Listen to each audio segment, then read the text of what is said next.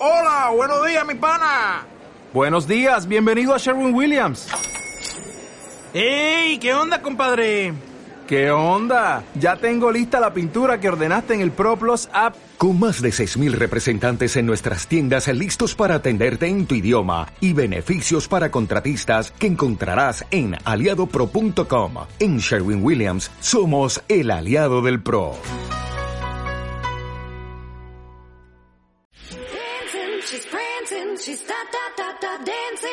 Estamos donde estés. Marta de Baile, al aire, solo por W Radio 96.9. Estamos de vuelta. Thank you.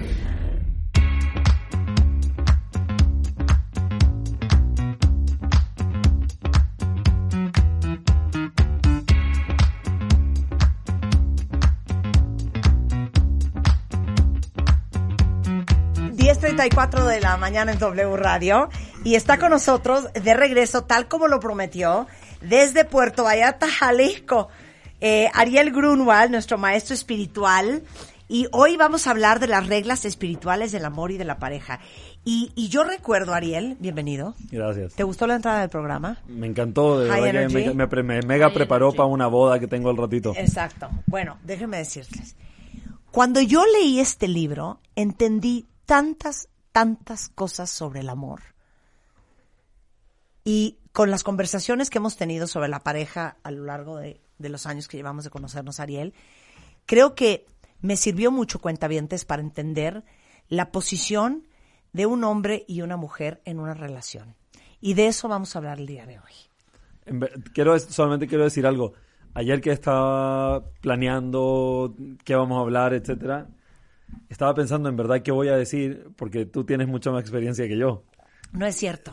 Pues No es sí. cierto. Tú la traes en el Y, alma. y la prueba, la prueba de eso es llamé a mi hermana, que se ha divorciado dos veces, mi hermana mayor, Ajá. y le dije, ¿qué dirías tú? Dijo, ¿por qué me preguntáis a mí si yo la he regado mil veces? Claro. Y le dije, de hecho, en el judaísmo, eh, se dice que es bueno aprender la ley de aquellos que la rompieron. Porque el que la rompió sabe lo que significa caerse en el hoyo, sabe lo que significa meterse la pata, el contexto emocional del que se cae, el regreso de la caída, Claro. etcétera. No, entonces sí tengo más experiencia que tú. Y después de hablar con ella dije, ¿qué le voy a decir yo a Marta? O sea, o sea, me no, das pero, 18 vueltas pero creo que la, perspectiva y el libro se llama las, Re- las reglas espirituales de las relaciones. Es el libro que yo leí, este, o The Spiritual Rules of Engagement. Sí. Es un libro que me hizo tanto sentido por tantas razones y es un poco en lo que vamos a basar esta conversación, ¿no? Sí, pues el, para mí también estos últimos años, porque ya voy a cumplir nueve años de casado, y ya han pasado nueve años, básicamente desde que hablamos del tema la primera vez, para mí ha cambiado mucho mi percepción de las cosas, eh, o he madurado mi percepción de las cosas. Al final del día veo un poco el contexto de eso como tal vez la forma que lo comuniqué la primera vez un, un poco inmadura, sin experiencia.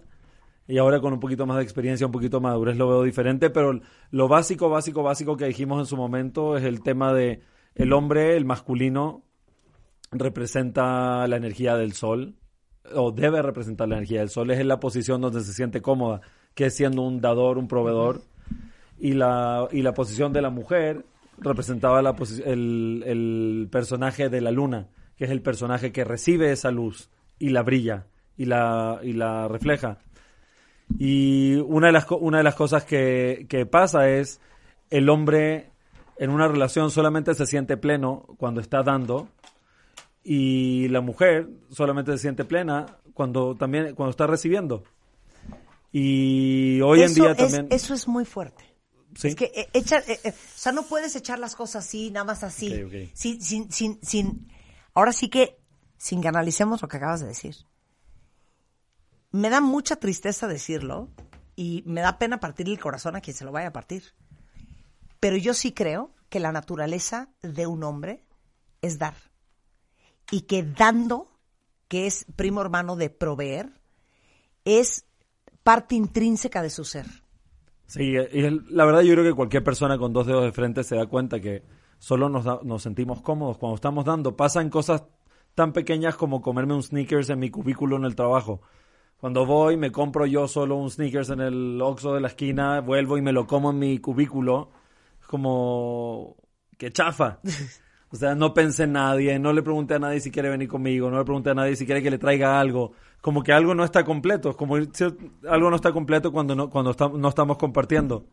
Y creo que todo el mundo lo sabe, lo siente, lo vibra, nos sentimos de medio pelo, seres de medio pelo, cuando solo pensamos en nosotros mismos y nos sentimos expansivos, plenos, fortalecidos, empoderados cuando estamos pensando en los demás. Y eso obviamente aplica en todas las cosas de la vida y al final del día aplica también a todos los seres humanos, hombres y mujeres. La- una mujer que solamente recibe de forma egoísta y solo piensa en ella misma también, tampoco va a sentir esa plenitud, ese empoderamiento. Pero específicamente en la relación masculino-femenino hay un tema muy fuerte que son las necesidades de cada uno en una relación y son qué rol cumple cada uno en la relación bajo, bajo el umbrella o bajo el marco de que todos somos seres humanos y obviamente vinimos a dar, a compartir, a, a brillar nuestra luz y a disfrutar de nuestra luz, que al final del día solo la disfrutamos cuando la reflejamos.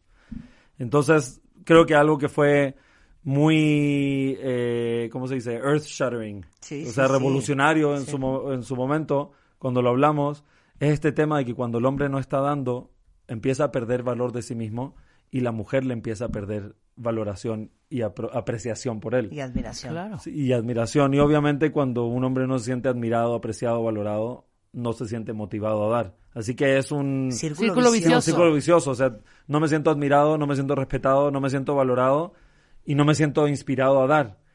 Y no soy valorado, no soy, no soy apreciado, admirado, porque no estoy dando, porque estoy encerrado en mí mismo. Y entonces hablamos de este tema del trabajo espiritual de- en una relación. Obviamente el, el hombre, esta lucha constante de ver cómo puedo proveer, dar, salirme de mí, salirme de mi, de mi ensimismamiento y ver por la otra persona. Y hablamos del tema de la mujer, de ser incondicional con el hombre, de aprender a darle admiración, a darle apreciación, a darle valoración, cuando tal vez no está brillando en su mejor momento. Y, y creo que ese, ese juego, dar cuando me cuesta y de regreso valorar cuando no lo siento o, o admirar cuando no lo siento, dar admiración, eh, es una de las cosas que mantiene una chispa, la chispa encendida en una relación para que pueda seguir creciendo, pueda seguir avanzando. Creo que la frase, la frase muy típica que dice, detrás de un gran hombre hay una gran mujer, es una frase incompleta. Porque obviamente detrás de un gran hombre hay una gran mujer, pero detrás de una gran mujer siempre acaba resultando un gran hombre. Porque al final, si entendemos este ciclo natural y este intercambio natural de nuestras propias naturalezas, entendemos que uno fuels the other, o sea, que uno como que enciende y, y alimenta al otro. 100%. ¿Capich? De, capich, y de, he visto muchos hombres que fueron creados por su mujer. O sea, Sí. Que fueron creados, la visión que tiene su mujer de ellos fue el molde, el modelo que los hizo ser A ver, son. ex- explica ese fenómeno impresionante. esas, mujer, esas mujeronas, ¿cómo se dice? Eh, sí, esas, mujer, esas mujerazas que tienen los pantalones y la capacidad de verle la grandeza a algo cuando todavía no es grande, de verle la luz a algo cuando todavía no brilla tanto, esa visión, ese, ese ser visionario como mujer, he visto en muchas relaciones de pareja que esa visión, esa creencia, esa intensidad de, de fe, de cuando veo a ese hombre, lo veo como grandioso, aunque ahorita no es grandioso, que han sido la causa de la grandeza de su hombre. Así que creo que es muy cierto. Detrás de grandes hombres hay grandes mujeronas. Como tú. ven a sus hombres a un- a un dios. le- pero les digo una cosa, es que eso es, esto que acaba de decir Ariel es impresionante. Eh, hace un par de años eh, platicábamos de un, de una amiga que pues se casó con un chavo que terminó la carrera, él es eh, financiero, pues, pues eh, X. La visión de ella, justo como lo acabas de decir, era una visión de tanta fe en ese hombre, de tanta confianza, de tanto hombro, de tanto apoyo, de tanta, de tanta, de tanto confiar, que ese hombre se convirtió en la que, en lo que ella proyectó que, ella- eh, que él iba a ser. Sí. Hoy en día es uno de los empresarios más importantes de este país. Es un hombre exitosísimo en muchos sentidos. Y yo les puedo decir que ese hombre es resultado de lo que proyectó su mujer en él. Increíble. Totalmente. Y eso puede suceder al revés. 100%. Eh, hay una frase eh, eh, tradicional en el judaísmo dice, una, una mujer construye, una mujer destruye. 100%. Una mujer que duda de su hombre, que lo basurea, que lo apachurra, que lo ve con malos ojos, básicamente, 100%. Lo limita, le corta los pies, le corta los brazos y realmente no lo deja llegar donde tiene que llegar. Y, y creo, me imagino que tú lo has visto en tu relación de pareja. No sé si, no sé si te has dado cuenta, por lo menos lo que yo percibo a la media distancia es tú has empoderado a un hombre heavy. O sea, ves a un hombre que le viste un potencial, le viste una magia, una chispa, y en tu creencia, en tu certeza, en tu emoción, en tu entusiasmo, en tu devoción, eh, sin duda, hiciste que esa chispa, que esa chispa de felicidad, de alegría, de fortaleza, de vivir el momento, de, de lograr cosas, se, se multiplicara infinitamente. Y es más, les pregunto a todos ustedes hombres que están escuchando ahorita el programa, ¿cómo se sienten ustedes? Y ahorita voy a hablar de un síndrome que voy a atreverme a ir a ese lugar muy oscuro a manera de, de educación. Pero ¿cómo se sienten ustedes cuando enfrente tienen una mujer que los adora, adora de adoración, de, de idolatra, de los celebra, los admira, confía en ustedes, les cree, eh, ve su potencial? No me digan que no los engrandece y no los motiva y no los inspira y los hace sentir capaces de hacer lo que sea en este mundo. Perdón, voy al síndrome. ¿Cuál es el síndrome? Uy, Es horrendo el síndrome. ¿eh? Creo que ya me lo puedo intuir. ¿Por qué creen ustedes estas historias muy comunes de que el jefe acabó con la secretaria? Mi take on that es que acaban con personas, los hombres, porque los hombres necesitan que se les sobre el narcisismo. Acaban con personas, fíjate, ¿eh? Que digamos que en este escalo, en, en este caso en la escala jerárquica profesional, son menores que ellos, que los admiran, que los celebran, que los adoran, que los adulan, que, que los que, que- que- están maravilladas con ellos y que los crecen y los hacen sentirse omnipotentes. 100%. 100%. Am I right or am I Sí, right? 100%, 100%, Claro. creo que ese es el patrón más primitivo. Es el patrón más Sí. primitivo, pero es lo más vulgar de lo profundo que estamos hablando hoy aquí. Sí, pues, sí, es lo más primitivo de, del, del ser humano es voy a buscarlo de gratis. Claro. Porque obviamente tener la, la admiración, la, el, el- esa creencia, esa fe tácita de, una, de un mujerón no es fácil. Claro. Y creo que muchos hombres lo rechazan. Claro. Cuando encuentran a un mujerón, a una mujeraza Que los va a retar, que los va a empujar. Creo que la mayoría de los hombres se la se farrea. repelen, Se claro. la farrea. se la farrea, se la pierde y lo rechaza. Eso está muy por su propio rechazo, no sé si es tema de miedo al éxito Sí. y lo que significa llenar esa ser esa persona. claro. Sí, porque al final del día eh, no sé has escuchado alguna vez del síndrome del impostor. No tú. ¿Ah? No, tú. Es la especialidad de este programa. ¿En serio? Of course. Yo me enteré hace Bueno, poco, ajá. pero porque empecé a escribir un libro, dije, ¿quién soy yo para escribir un libro? ¿Qué voy a decir? ¿Quién Yo va a leer? sigo en quién soy yo para escribir un libro, Sí. por eso no lo he escrito. ¿En serio? Sí, sí, 100%. Bueno, we know Bueno, no lo voy a adelantar y Natalie me va a matar. That is the cover de la revista MOA del próximo mes. El síndrome del impostor. ¿En serio? Bueno, Porque yo creo que todos lo padecemos. Heavy, entonces Bueno, creo pero que entonces, ¿a dónde ibas? creo que es creo que muchos hombres con ese terror y pánico de en serio tengo que ser esa persona, ni siquiera conscientemente, pero inconscientemente lo rechazan y literal destruyen con misiles y a patadas a esos mujerones que vinieron a, a convertirlos en, en hombres grandiosos.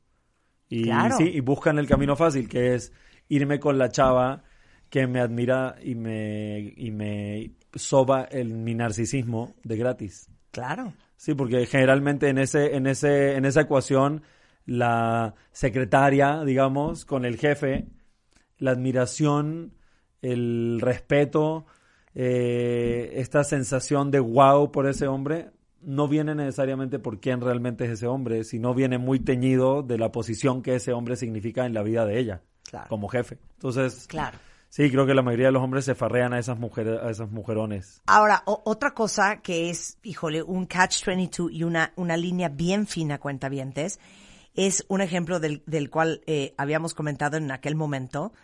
¿Te acuerdas sobre el tema del anillo de compromiso? Y, y de la fina raya entre la sobreexigencia y la exigencia necesaria para hacerle sentir a la pareja que puede más de lo que cree.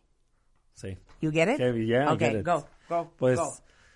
el, es interesante porque obviamente pasando a la mujer dijimos el ser humano vinimos, necesitamos transformar nuestro egoísmo eh, que no nos llena y salir de nosotros.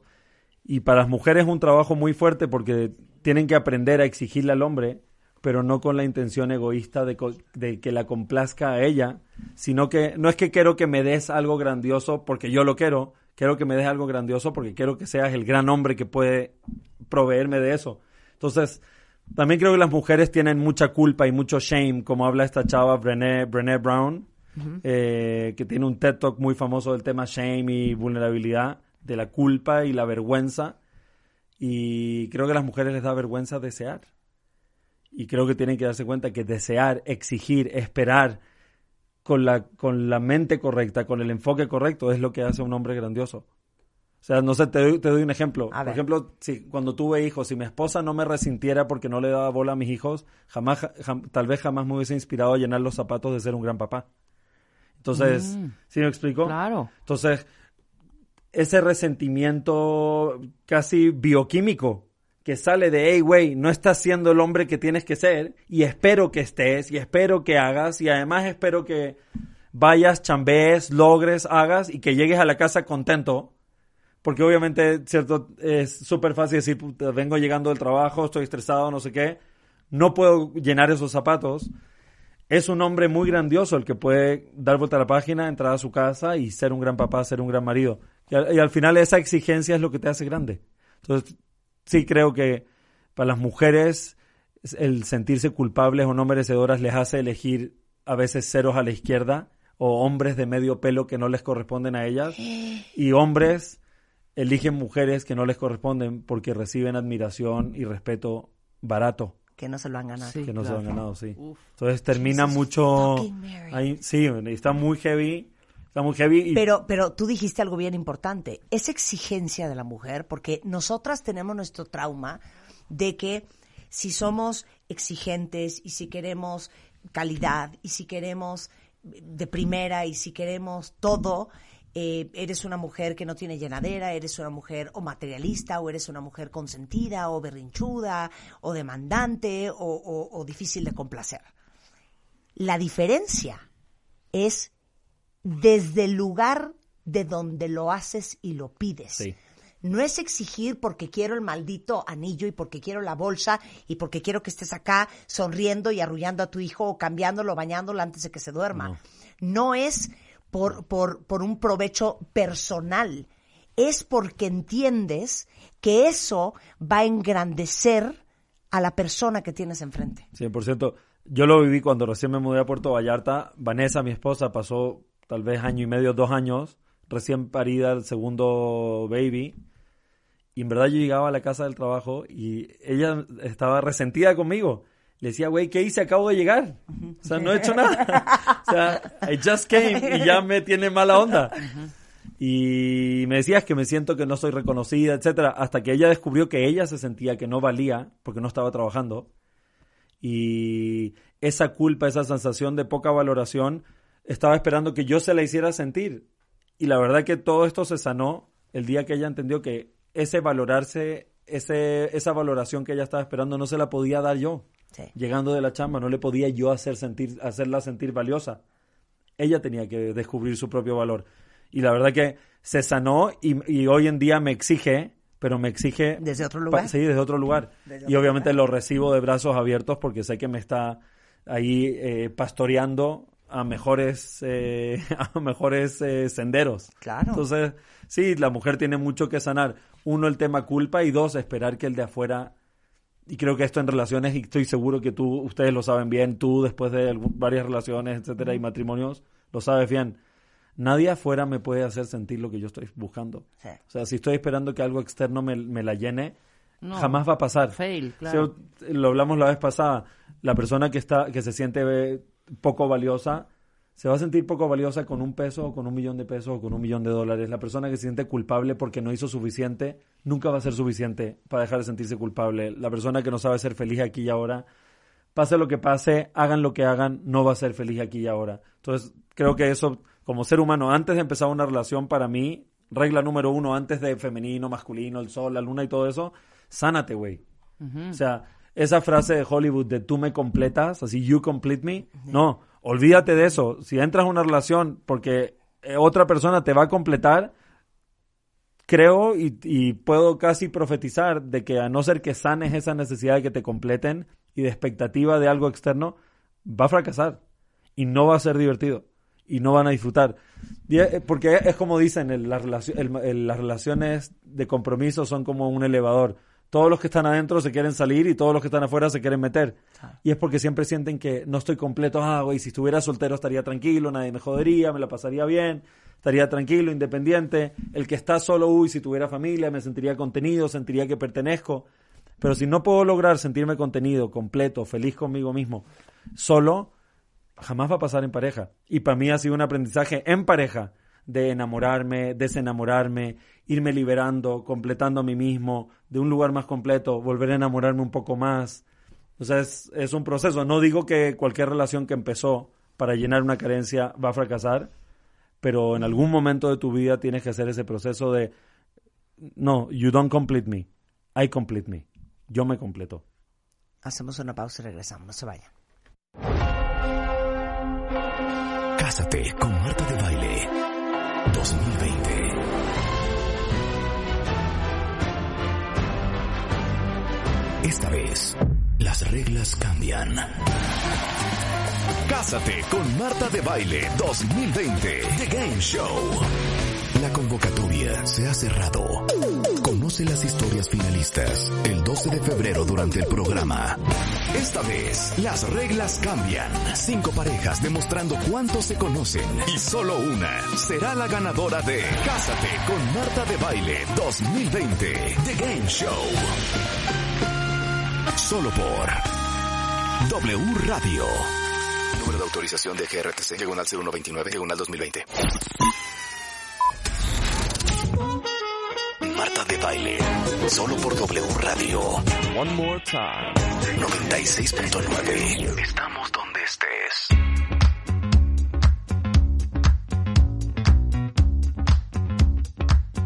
Diez ocho, eh, perdón, 11 8 de la mañana en W Radio. Y estamos hablando con Ariel Grunwald. Qué increíble que les estén cayendo tantos veintes. Estamos hablando de las reglas espirituales del amor y de la pareja, eh, mucho basado en, en- en la cábala, en el judaísmo. Eh, Ariel Grunwald ya se volvió el maestro espiritual que después de desaparecerse cinco años de este programa ya está de regreso. Y estamos entendiendo la naturaleza eh, de los hombres y de las mujeres y de sus necesidades propias en cada relación. Si se perdieron la primera media hora, rescátenla porque es súper interesante de cómo los hombres son naturalmente eh, proveedores, que el dar es lo que los engrandece y que al final la chamba de la mujer no solamente es recibir y multiplicar, sino también eh, ser el mejor espejo de admiración, de apoyo, de confianza, de fe eh, en el hombre que tiene enfrente para convertirlo y ahora sí que eh, eh, soltar todo el enorme potencial de su pareja. Sí, no sé si resumí siquiera, bien. Mira, ni siquiera, ni- como lo estábamos diciendo fuera del aire, ni siquiera es un tema de cambiar lo que dices o lo que haces, es un tema de vibrarlo, es cómo lo ves. Sí, porque mucha gente está ahorita en redes, pero Marta, es agotador estarle sobando el narcisismo y adulando a alguien. Es que no necesitas ni decirlo, es vibrarlo. De verdad, es- en verdad es la forma en que lo ves. La forma, el, mucha gente sabe el tema del mal de ojo el buen ojo. Al final del día uno vibra cómo te veo. Me acuerdo un libro que me leí hace muchos, muchos años, el- la novena revelación o la revelación celestina creo que se llama en México, The Celestine Prophecy de James Redfield. y hacían este ejercicio en un lugar como de, de retiro espiritual en Perú, donde la gente se ponían dos personas y se miraban y simplemente se dedicaban a verle lo increíble que era la otra persona. Y a medida que lo empezaban a ver lo increíble que eran sin decir nada, la otra persona empezaba a sentirse elevada. Así que sí, chamba de la mujer, elevarlo de la forma en que lo veo, no necesariamente adularlo ni echarle flores todo el día. Y hay un chiste que creo que grafica muy bien chamba del hombre, donde va este hombre que está harto de su mujer y va con el rabino del pueblo, o el sacerdote, o lo que sea. Y le dice, odio a mi mujer. De verdad no la aguanto, no la soporto. No puedo estar con ella, se me paran los pelos cada vez que estoy con ella. Cada momento de su presencia es un desagrado y una amargura para mí. No me respeta, no me aprecia, nada de lo que hago es suficiente. Y la verdad es que no sé cómo hacerle y quiero matarla. Y quiero que me ayudes. Entonces el tipo le dice, ¿cómo te voy a ayudar a asesinar a tu esposa? Y dice, pues sí, para eso te contratamos aquí en la, la sinagoga para que ayudes a la congregación, ayúdame. Y le dice, mira, eh, hay un viejo dicho que dice que si es que una persona se compromete a ayudar y no lo hace, le puede afectar la salud de la pareja. Así que, ¿qué te parece si vienes a, a la comunidad, te comprometes a dar un gran donativo y después no des nada? Y yo creo que tu mujer se va a morir. Entonces el tipo va y anuncia que va a donar una cantidad obscena de dinero. Todo el mundo lo felicita, aplauden, etcétera, y no da nada. Pasan seis meses, regresa con el, con el sacerdote o el rabino y le dice, oiga, estoy desesperado. Dice, ¿qué pasó? Y dice, no solamente mi esposa no se murió, sino que está más fuerte, más resentida y más desagradable que nunca, y más sana que nunca, y ahora sí que ya no la aguanto, ¿qué hago? Entonces el, el sacerdote o el rabino le dice al tipo, mira, se me olvidó darte un detalle, esto solamente funciona si es que tratas bien a tu esposa. Y le dice, ¿cómo, cómo la puedo tratar bien si la odio? Y le dice, fíngelo, güey. Llévale flores, hazle preguntas creativas, escúchala un poco, sácala a cenar una vez por semana, dile que se ve bonita, aunque no lo sea, fíngelo. Seis meses después, regresa el tipo desesperado y le dice, hey, rabino, sacerdote, no sé qué hacer, mi esposa se está muriendo. Y le dice, pero eso es lo que querías todo el tiempo. Entonces el Señor le responde al rabino, le dice, eso es lo que quería antes, pero algo increíble pasó. Eh, con todo el resentimiento y todo el odio que le tenía, empecé a hacer lo que me dijiste, llevarle una flor, decirle algo bonito, escucharla un poco, sacarla a cenar, hacer un regalito aquí y allá, y pasó algo increíble, ella empezó a cambiar. Y de repente todo empezó a cambiar y nos volvimos a enamorar. Y ahora ya, ya no quiero que se muera. Y entonces obviamente el chiste eso incluye dinero, entonces ya el rabino le dice ahora sí, da- dona la lana, güey. Claro, claro, claro. Ahora ya, Ahora sí, ya payday. Pero es muy cierto, es una chamba que el hombre tiene que hacer. Pasa muchas veces que uno siente esta amargura o este desagrado de la pareja. Creo que pasa en los negocios también. Uno puede tener una visión muy apasionada de un negocio, pero la operación diaria de sentarte con un fiscalista, un contador, hacer cosas que te dan hueva o ir a reuniones que no te gustan, etcétera. No todo el tiempo es mariposas en la panza. Y creo que creo que no deberíamos estar buscando eso. Ese fue el consejo que me dio mi hermana ayer. Es deberíamos ver las relaciones como un negocio.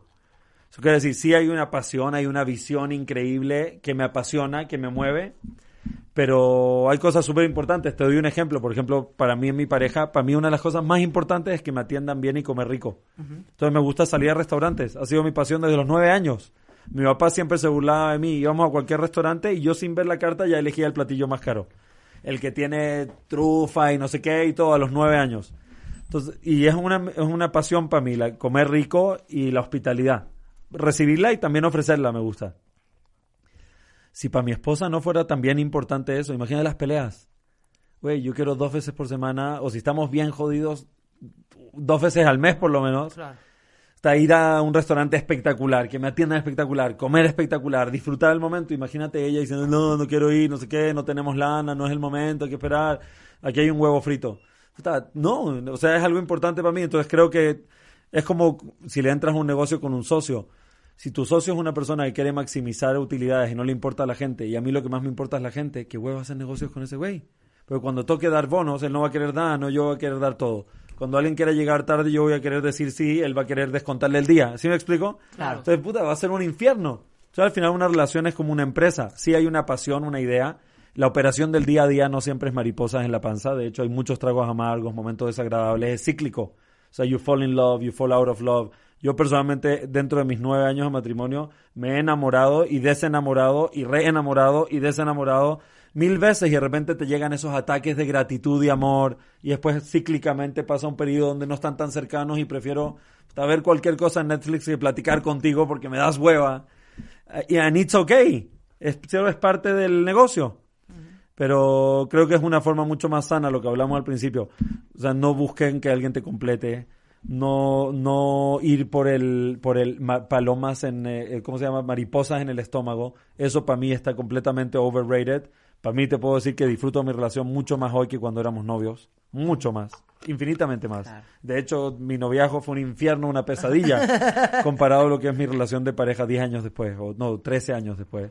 Y creo que así debería ser. El mejor momento no debería ser al principio, las mariposas. Debería ser como el vino, y se pone mejor con el tiempo.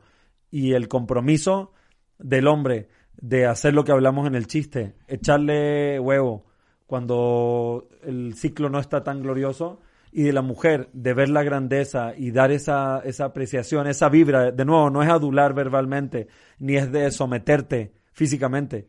Es un tema que vibras, verlo al güey como alguien grandioso, verlo como quiero que sea, verlo como vino a ser.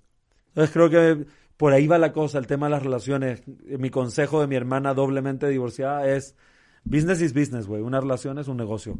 Asociate con alguien con el que puedes tener éxito. No necesariamente que todo sea color de rosa. Gracias, Ariel. Algo así. Y tú No. te la sabes bien. Sí, no, pero te digo Por una eso al cosa, principio vale, dije. va a ser dos, tres y, y cuarta parte, porque yo creo que hay tanto que hablar. Y, y voy a rescatar ese libro, se llama Las leyes espirituales Lo de las lo relaciones. tenemos aquí es de, también, es la Biblia de de esta producción. Lo amo sin control y vale mucho la pena de verdad que lo lean porque es una apreciación bien diferente y bien interesante sobre la naturaleza de los hombres y las mujeres y cómo hacer que las relaciones funcionen. Échenle un ojo, creo que está en amazon.com.mx, Amazon México, ahí debe de estar, pero es algo que vale mucho la pena. Ariel Grunwald lo pueden seguir en Facebook, en Instagram como ariel.grunwald y en Twitter como Ariel Cábala, por si alguien quiere conectar con él. Thank you. Y ya no vas a dar nunca clases de algo, de que sea. Qué bárbaro. Es una mala persona. Sí, eventualmente, eventualmente, como te dije la vez pasada, estoy escribiendo un libro para aclararme cuál es mi mensaje, Claro. para dármelo a mí, aunque nadie lo compre, por lo menos va a ser un manuscrito para mi hijo a los 20 Oye, y años. qué chistoso que acabas de descubrir el síndrome del impostor. Sí, lo que pasa es que alguien que me está ayudando con escribir el libro, empecé a escribir, iba avanzando un poco y le dije, güey, I want to quit, no quiero hacer esto. Y me dijo, ¿por qué? Y le dije lo que sentía y me dijo, no hablemos ahora, métete a internet, lee del síndrome del impostor y hablemos mañana. Va a ser todo el tema del mes que entra, ¿eh? Porque les digo una cosa. eh, como cuatro años consecutivos me han pedido muchas personas que escriba un libro. Y no he podido escribir el libro. Porque me parece tan pretencioso, porque digo yo, ¿qué puedo decirles yo a ustedes en un libro? O sea, ¿quién soy yo para escribir un libro? O sea, a mí escribir un libro se me hace cosa seria. Y hoy en día la gente escribe más libros de los que siquiera lee. Y hoy en día cualquiera hace un libro. Entonces, yo me siento como muy obligada a que si yo hago un libro, tiene que ser una cosa verdaderamente espectacular y que deje un legado increíble. Otra cosa que me dijo un amigo, y pasa lo mismo con el desarrollo inmobiliario, un proyecto ejecutivo de un edificio, un proyecto arquitectónico, nunca se termina, se abandona, porque puedes seguir arreglando y perfeccionando forever. Claro, claro. Lo mismo me dijo un libro, nunca se termina, se abandona. O sea, llega un punto donde Sí, dices, sí, sí. that's it, Hasta hasta, aquí, aquí. llegamos Claro. y eso es lo que es y tengo mejores cosas que decir o más cosas que decir y las diré mañana en otro momento, pero not now, esto es lo que es. Y personalmente, 100%, please escribe un libro, aunque no lo compre nadie, que no va a ser el caso. Pero es que no puedo porque tengo tus nietos. del impostor. Para tus nietos, imagina Sí. toda la riqueza de cosas. Life, sí, claro, 100%, 100%, aunque lo lean tus hijas a los 40 años, un día que se sientan stuck in life y no sé qué, Ay, digan, cállate, "Man, ya quiero sabiduría llorar". de mi mamá. Claro. Leí un libro que, que es el que me terminó de convencer, que, que decía la introducción, Dear Caroline, le escribía a su hija de cuatro años, donde quería Caroline, estoy sentada aquí en mi escritorio viéndote jugar en el jardín, eres una bomba de amor, a todo mundo te le acercas y lo abrazas y lo amas, juegas, saltas, disfrutas cada momento, vibras una cosa y te estoy escribiendo el libro porque tal vez va a llegar el momento donde no te sientas así y quiero Lo que recordarte ya me quién ganó eres. el concepto Oprah, pero el rollo era Things I Know for Sure. Está bueno. Que ella escribió un libro que se llama Things I No, Know pero For habla Sure. mucho de Things I Know For Sure. O sea, Cópiale- las cosas que sé sí o sí. Cópiale, como dice Picasso. Buenos Sí. artistas eh, Things I Know For Sure a mis copian 53 y los años. grandiosos artistas roban. Róbatelo. You're the Mexican Oprah. Gracias, Ariel. A Un ti. placer verte siempre.